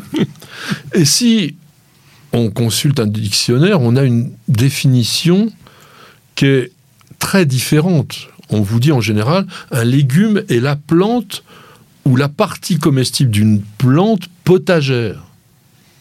Donc c'est quoi une espèce potagère? Une espèce qu'on met dans le potage? Mais oui, mais oui, exactement. Une plante potagère est une plante avec laquelle on faisait le potage. Et le potage qui n'est pas la soupe. Est-ce que Ah. tu sais ce que c'est que la soupe? Ben non. C'est ah, c'est pas le pain qu'on. Exactement. Voilà, c'est ça. La soupe, c'est le morceau de pain qu'on trempe dans le potage. Voilà, c'est voilà. ça faire la soupe. Mhm. Voilà. Donc euh, après, c'est bien sûr que c'est tous ces mots bah, se sont transformés, ont été déformés. Oui, mais ils ont été déformés c'est dommage parce qu'on a une langue qui est extrêmement riche et qui mérite quand même de temps en temps qu'on l'explique. Et dans le langage culi- culinaire, le légume s'oppose carrément au fruit. Mhm. Parce que, bien qu'on verra, il y a des légumes qui sont des fruits, on peut, en fonction de la façon dont on va les cuisiner ou les consommer, considérer que ce sont des légumes, alors que si on les consomme par exemple en dessert, on va dire que ce sont des fruits. Donc tout aliment non carné et non sucré qui accompagne un plat au cours d'un repas est considéré comme un légume, même si c'est un fruit. Donc ce que je voudrais qu'on regarde maintenant ensemble, c'est quelles sont les parties des plantes qu'on va consommer comme légumes. Alors les racines par exemple, ça c'est facile. Oui, on a, qu'est-ce qu'on a? Les carottes, les betteraves, le radis, le navet, panais, salsifis, corsener, rutabaga, cerfeuil tubéreux, persil tubéreux. Voilà. Là, on est dans la véritable racine, qu'il ne faut pas confondre avec les tubercules. Oui. C'est quoi un tubercule d'ailleurs? Le tubercule, c'est une partie renflée de la plante qui sert à, à stocker ses réserves pour pouvoir euh, bah, se multiplier. euh, Voilà. Généralement, c'est une tige souterraine qui s'est gorgée euh, bah, d'éléments de réserve, tout simplement. Et là-dedans, au niveau des légumes, on a Pommes de terre, topinambour, crône du Japon, patates douces, oca du Pérou, igam. Voilà, ce sont des légumes qui sont dans la terre, Dans et la qui terre. pourraient être confondus avec des racines. Le bulbe, le bulbe qui est un, un organe de réserve, et d'ailleurs que l'on appelle couramment un oignon, bah, s'en retrouve effectivement chez l'oignon Mhm. et chez les autres aliacées. Les échalotes ou, Ou l'ail. l'ail sont des bulbes. Les bulbes qui, lorsqu'on les plante, redonnent la plante immédiatement. Après, il y a. Alors, on pourrait penser que c'est des tiges, mais botaniquement, ce sont des pseudo-tiges. C'est-à-dire que ce sont des éléments qui se développent comme une tige, mais vont pas se ramifier, etc. Par exemple, chez le poireau. Céleri rame, chou rame, Là, on pourrait aussi croire parfois que ce sont des racines, mais si vous regardez bien, ça pousse à l'extérieur. Ouais, en plein jour. Au niveau des tiges, alors on, on ne consomme vraiment que des jeunes tiges dans les légumes. Chez les plantes aromatiques qui sont pas des légumes, on peut cultiver, on peut consommer certaines tiges. Par exemple, chez le thym, on va mettre la, tige entière, même si elle est un peu sèche. Mais sur les légumes, on va vraiment prendre des choses jeunes. Les asperges, Bah oui, l'asperge, c'est vraiment le, le- le- celle à laquelle on pensait plus. Après, une qu'on pense le moins, c'est les bambous, mais la jaune pousse de La bambou, pousse les de tiges de bambou. ça Voilà. peut se consommer. Le palmier, Alors là, on est sur le cœur, c'est un palmier, peu le bourgeon, c'est l'extrémité de la tige, un petit peu différent, les, les tiges d'oignon, et les tiges d'oignon. Chez l'asperge, on l'appelle comment, cette jeune tige? Euh. Le turion, turion. c'est un nom spécifique pour l'asperge. Après, on a le pétiole, c'est-à-dire la queue de la feuille. Vous allez dire, ouais, mais qu'est-ce qu'on mange? La queue de la feuille Ben oui, avec la blette, par la exemple. blette, oui, la poirée, ça c'est vraiment le, gratin de, de, de- de- de poirée. Après, il y a le cardon, très utilisé en, en région lyonnaise. Les céleri branches, le fenouil, la rhubarbe. hein. Tout ça, c'est des pétioles. Alors les feuilles, bon, ça c'est évident que les feuilles, c'est surtout les- tout ce qui est salade. Euh, bon, les choux, Oui. les épinards, L'oseille, pissenlit. euh, Et on oublie un peu euh, les algues. Ouais. C'est les feuilles quand même. Bon, puis alors, Au potager, c'est compliqué, les algues. oui, mais non mais on parle des légumes. Ah, bien que. Bah, la, la mâche, la roquette que toi tu adores, Ouais. le cresson aussi, hein, donc, mais ça on est quand même dans la salade. Plus curieux encore, le bouton floral. Quelle est le- la plante dont on consomme le bouton floral? Ah, bah, il faut penser à la Bretagne ou à l'Italie, un peu. Là. Voilà, on est... bah, l'artichaut. en fait. oui. L'artichaut, c'est c'est pas la fleur, parce que si vous mangez la fleur, c'est immangeable. C'est-à-dire que ce que l'on appelle le foin, en fait, ce sont les éléments de la fleur avant maturité. Et on mange le réceptacle avec le fond, le réceptacle de la fleur, et puis les feuilles qu'on appelle, qui sont en fait simplement des bractées qui entourent donc ce bouton floral. Et il y a un autre bouton floral qui est peut-être moins évident quand on y pense, c'est la capre. Dans les fleurs, bah, il y a évidemment le chou-fleur. Brocoli, oui, tout ce qui est dans les choux. Mais si on regarde bien, en fait, on n'a pas véritablement une fleur. Parce que si vous laissez monter un chou-fleur à fleur vraiment, c'est immangeable. Donc on mange ce qu'on appelle le méristème, c'est-à-dire qui est le tissu de croissance et qui s'est hypertrophié. C'est vraiment une sélection un peu bizarroïde chez la plante. Et puis alors là, c'est ça devient compliqué, c'est on va avoir des fruits légumes. Mais il y en a beaucoup. Il y Énormément. en a beaucoup. Énormément. D'abord la tomate, évidemment. Ouais. Tomates, concombres, poivrons, aubergines, courges, courgettes, melons, potimarrons. Oui, donc tout- euh, tous les cucurbitacées, mais aussi ce qu'on ne pense pas. Et là, on revient pratiquement à la définition du début. Les haricots verts, Les haricots verts. les gousses des haricots verts sont des fruits.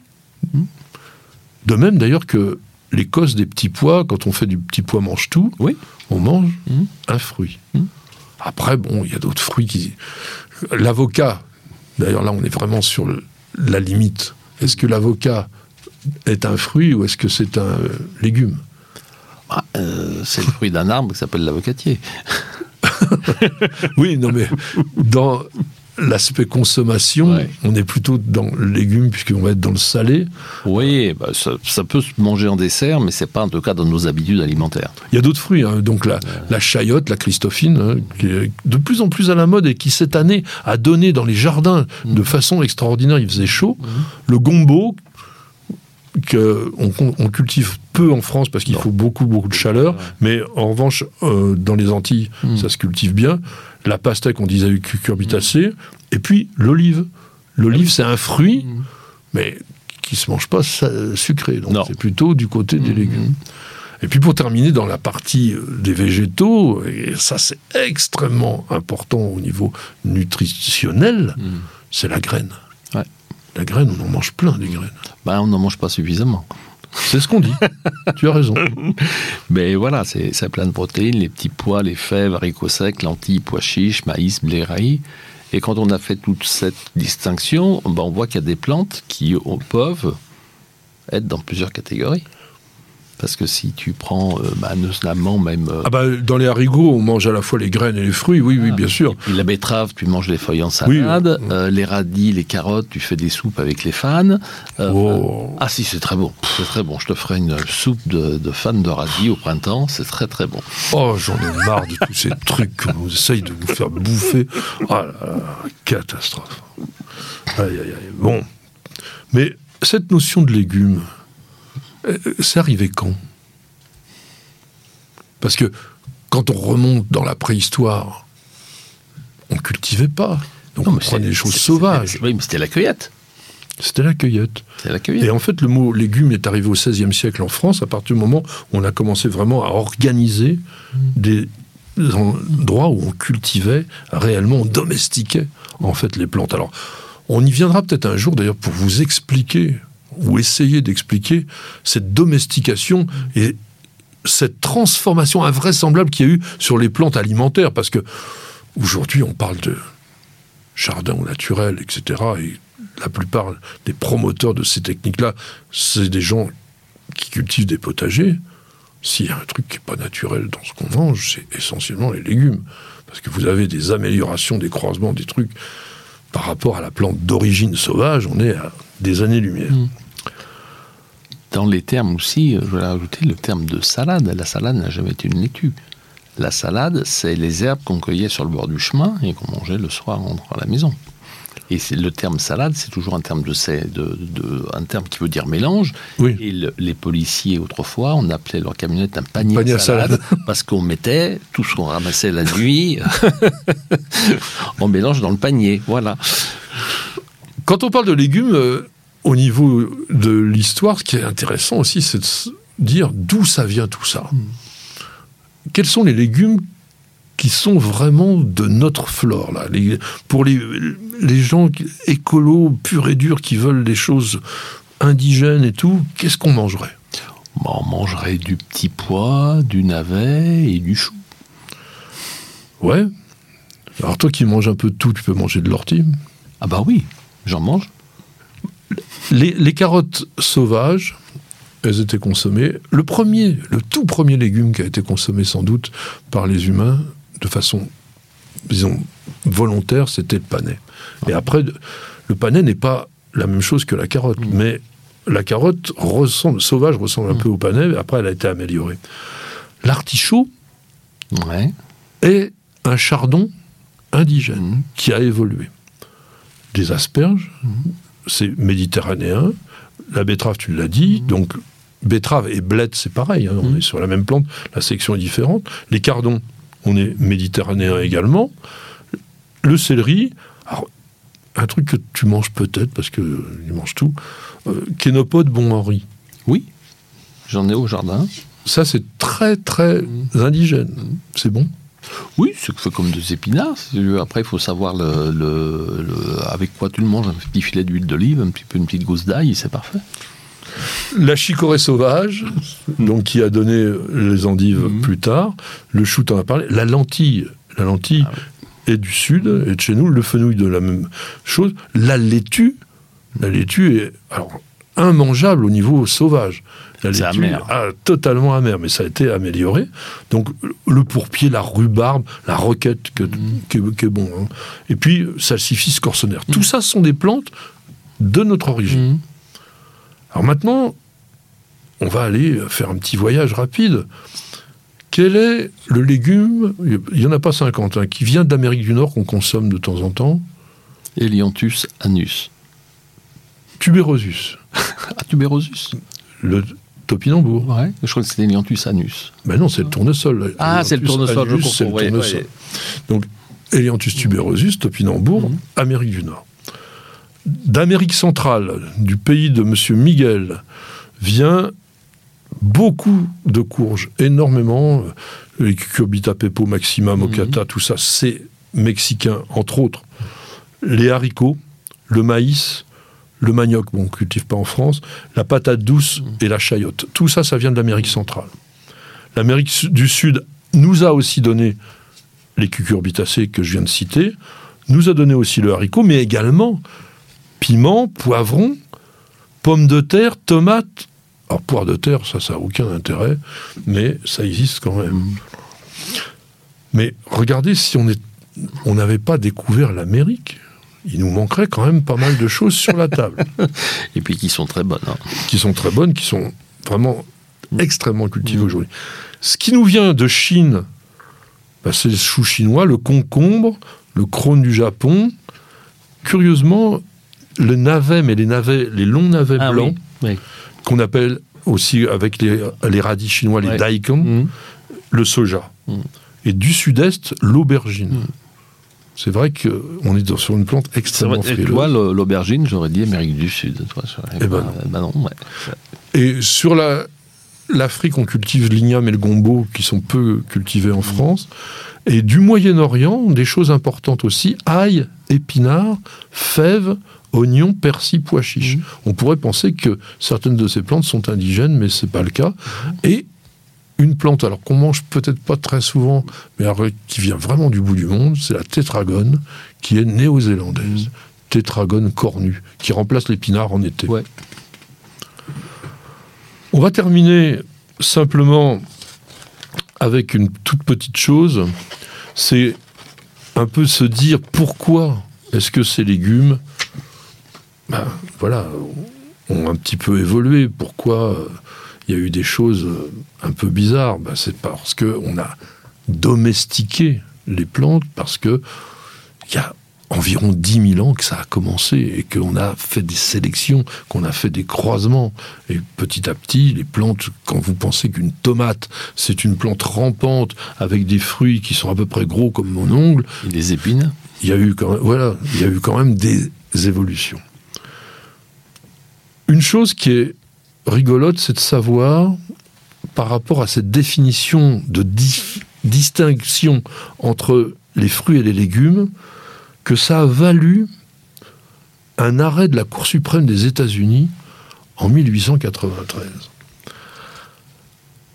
À l'époque, il y avait une taxation sur les légumes et pas sur les fruits. Et il y a eu une affaire qui a demandé à cette époque à la Cour suprême de statuer sur ce qu'était un légume ou ce qui était un fruit. Et notamment sur la tomate. Et la Cour suprême des États-Unis a statué que la tomate était un légume et non un fruit. et du coup, elle a été taxée. et pour terminer, il y a un truc absolument insensé qui fait que la carotte peut être dans certains cas officiellement un fruit. La carotte. Alors que ça n'a rien à voir avec un fruit, c'est une racine. Et c'est la Commission européenne qui a décidé d'assimiler à des fruits certains légumes, dont la tomate, ça c'était facile sur le plan botanique, mais la carotte et même la patate douce, lorsqu'ils entrent dans la composition de confiture on est content de payer des fonctionnaires qui travaillent là-dessus quand même. Et c'est un arrêt, c'est une directive du 20 décembre 2016, vous voyez que ça date pas d'il y a très longtemps, qui définit donc la confiture comme un mélange à base de sucre et de fruits, en préservant des traditions locales, notamment le cas de la Dolce de Cenoura, qui est une confiture de carottes portugaise. Voilà, on a essayé de voir qui était fruits, qui était légumes, pour au final peut-être avoir encore un grand point d'interrogation. En tous les cas, merci de nous avoir suivis. J'espère que ça vous aura intéressé. On est ravis de vous retrouver chaque semaine. Pierre, merci beaucoup d'avoir participer à cette émission et d'être là à nous donner des bons conseils. Nous avions toute notre équipe technique qui était là avec Luc aux manettes pour le son. Il est derrière, on le voit plus maintenant dans notre nouveau studio, il, est caché, mais euh, je vous le présenterai. Vous voyez, il est vachement sympa. Mon ami Miguel, toujours aussi imperturbable avec cette technique. Je sais même pas comment il y arrive. Vous verriez le matin, d'ailleurs, je vais vous montrer, il y a des fils partout, il y a des caméras partout. Et puis Nicole, Nicole qui me surveille, qui nous surveille, qui nous regarde qui note tout et qui surtout organise tout. Et c'est très important. Je vous ai pas parlé de ma petite euh, perle adorable. Elle n'est pas là aujourd'hui parce qu'elle préfère largement être au jardin, comme je suis sûr que c'est le cas pour vous aussi. On vous dit très très bonne semaine.